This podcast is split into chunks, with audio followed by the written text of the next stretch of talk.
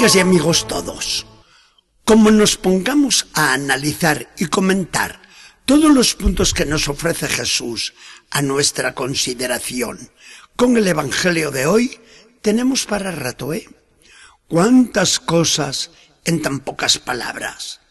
Cada frase nos abre delante un mundo. Está Jesús despidiéndose de los apóstoles antes de ir a la pasión y a la muerte. Y les habla con el corazón encendido, a la vez que muestra ternura y comprensión, junto con mucha firmeza. Les dice, como el Padre me ha amado, así los he amado yo. Permanezcan en mi amor. Y permanecerán en mi amor si guardan mis mandamientos. Este es mi mandamiento, que se amen los unos a los otros, como yo los he amado.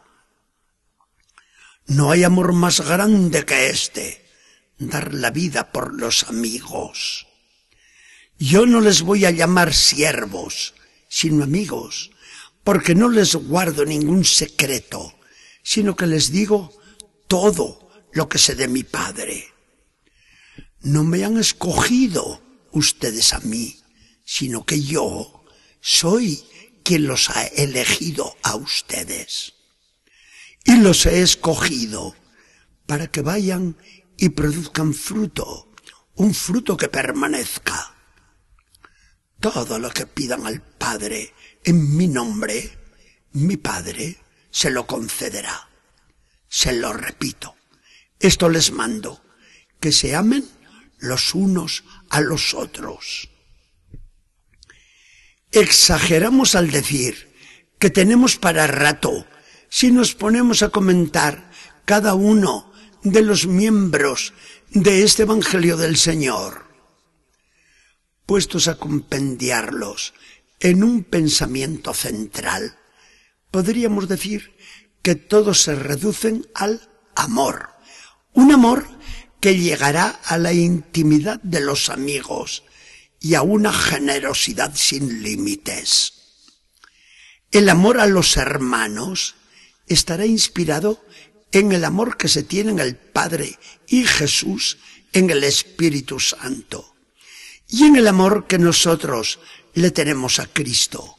Amor que será un imposible si no se derrama también en los demás hombres. La generosidad, por otra parte, se manifestará en un cumplir totalmente, sin regateos, lo que Jesucristo nos pide a nosotros y en un volcarse de Dios de tal modo a nosotros que no nos va a negar nada, nada de lo que nosotros queramos y le pidamos en nombre de Jesús. Llama ante todo la atención el hecho de que Jesús se constituya en un mendigo de amor. Esta expresión suya, permanezcan en mi amor, llena de emoción a cualquiera. Dios, por diosero de amor, es que no tiene bastante como el de los ángeles y santos del cielo que viene ahora a suplicarlo como una limosna en la tierra. Pero así es. Hasta que no entendamos eso de la encarnación, o sea, que Dios se hizo verdadero hombre y que Jesús es uno más de nosotros, con todas las cualidades, necesidades y exigencias de la naturaleza humana, no entenderemos a Jesucristo. Y hay una exigencia mayor que la necesidad de amar y de ser amado. Entonces entendemos lo primero que Jesús nos pide hoy. Ámenme y que su amor a mí no se enfríe nunca. Este amor lo quiere Jesucristo efectivo en nuestra vida. No le interesa nada lo que llamamos amor romántico, suspiros tiernos que se quedan en nada, pues no se traducen en realidades. El cumplir los mandamientos de Dios es la prueba de que efectivamente queremos a Jesucristo sobre todas las cosas.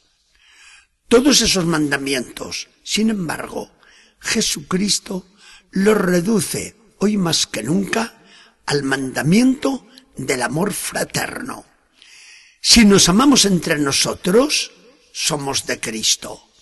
Si no reina el amor en medio de nosotros, Jesucristo se ausenta de nuestro lado. Y este amor es tan universal que no excluimos a nadie, ni al pagano tan siquiera. En la primitiva iglesia se daba el caso bien claro. Encerrada en sí misma, no acababa de abrirse a los paganos. Cuando Pedro, como cabeza de los apóstoles, acepta al centurión Cornelio, fue duramente criticado. ¿Por qué le has dado el bautismo? Y Pedro se defiende con una razón tumbativa. ¿Cómo puedo negar el bautismo yo, al que Dios ha escogido libremente y le ha dado el Espíritu Santo, igual que a nosotros. Gracias a Dios que en la Iglesia se nos está metiendo bien esta lección. La Iglesia respeta a todos, acepta a todos, ama a todos, porque en todos los hombres ve la huella de Dios y la invitación de Jesucristo a la vida cristiana. La Iglesia se abre a ellos y les da el testimonio de nuestra fe. No obliga a nadie, no fuerza a nadie. Se contenta con decir, más que con palabras, con el testimonio del amor. ¿Ves? Este es el Dios nuestro. ¿Ves?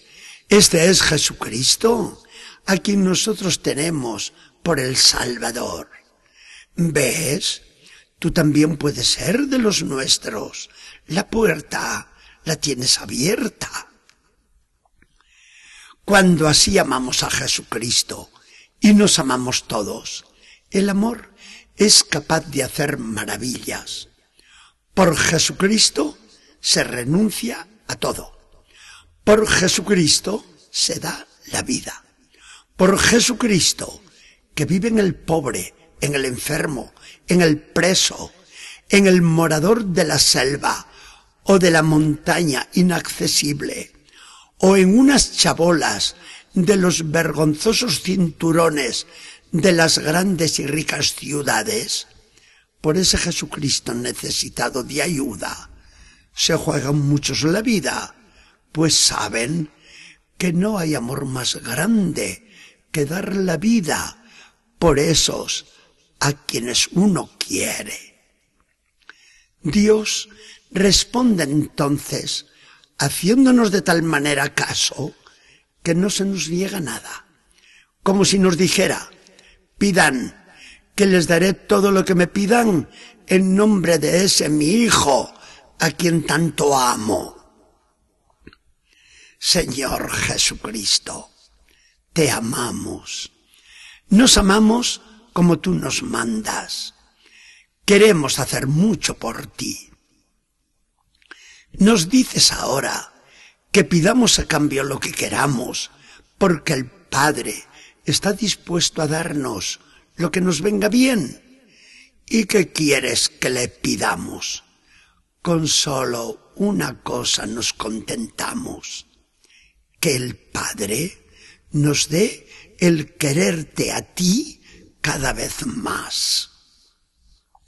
Que el Señor nos bendiga y acompañe.